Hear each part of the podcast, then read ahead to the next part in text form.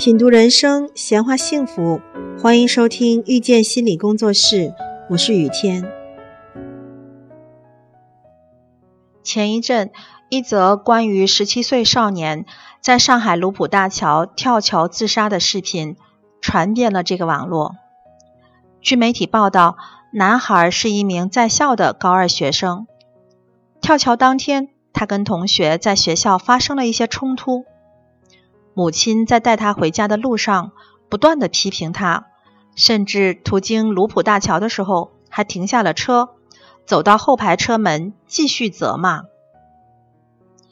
当母亲回到车内不久，我们就看到孩子情绪激动的从后排跑了出来，穿过一条车道一跃而下，当场失去了自己的性命。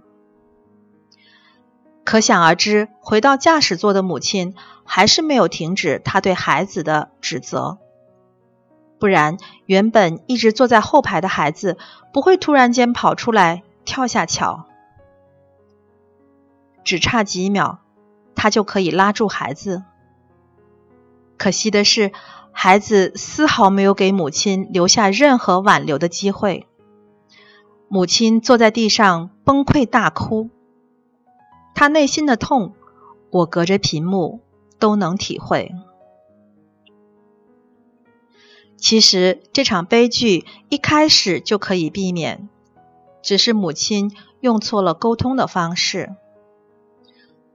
错误的沟通方式只是在对对方实施暴力而已。很多人的沟通只是他们自以为的沟通，那不是真的沟通。而是在使用语言暴力。最常见的情况就是青春期的孩子回到家之后，想回房间自己和自己待一会儿，可是妈妈又想和孩子说说话，他可能就会说：“一天到晚就只会待在房间里，不懂得出来跟我们说说话吗？都不知道躲在里面里做什么？有你这样的孩子吗？”妈妈明明是渴望沟通的，但嘴里说出的却是最伤人的话语。这样的沟通，谁想要呢？我们说，沟通是需要三个要素的，分别是我和你和情境。一旦缺乏其中一点，沟通就只会演变成暴力，因为。沟通是一个互动的过程，它必须是你和我在某一地点下发生的行为。如果失去了其中一个要素，都会让沟通中的一方产生无助或者是挫折的感受体验，也就等于是在对那个人实施暴力行为。所谓的暴力行为有两种，一种是权力斗争，另一种是发泄情绪。权力斗争就是指在这个问题上，我是对的，你是错的，你应该听我的话，按照我的期待去做。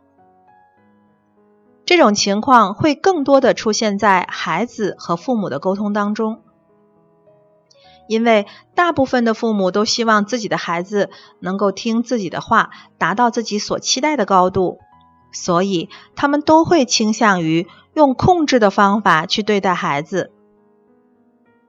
就像新闻中的妈妈，我相信她也是在不断的向孩子证明自己是对的，孩子是错的。这样的沟通对孩子是一种伤害。另一方面，发泄情绪更多的是在指责对方对自己不好，这是一种单向的沟通。在这种沟通里，是看不到你或者情境的。只有我和我的感受，我的难过，我的不幸，我的不舒服，都是你造成的，是你的责任。彼此双方不是处在同等的地位上，而是我是受害者，你是加害者。无论是哪种暴力行为，它带给对方的体验都是很糟糕的，因为这会让对方处于孤立无援的境地当中。感觉好像所有的事情都是他的问题，他的错。感谢收听遇见心理工作室，我是雨天。如果您喜欢我们，欢迎加入 QQ 群八三二四九六三七零，谢谢。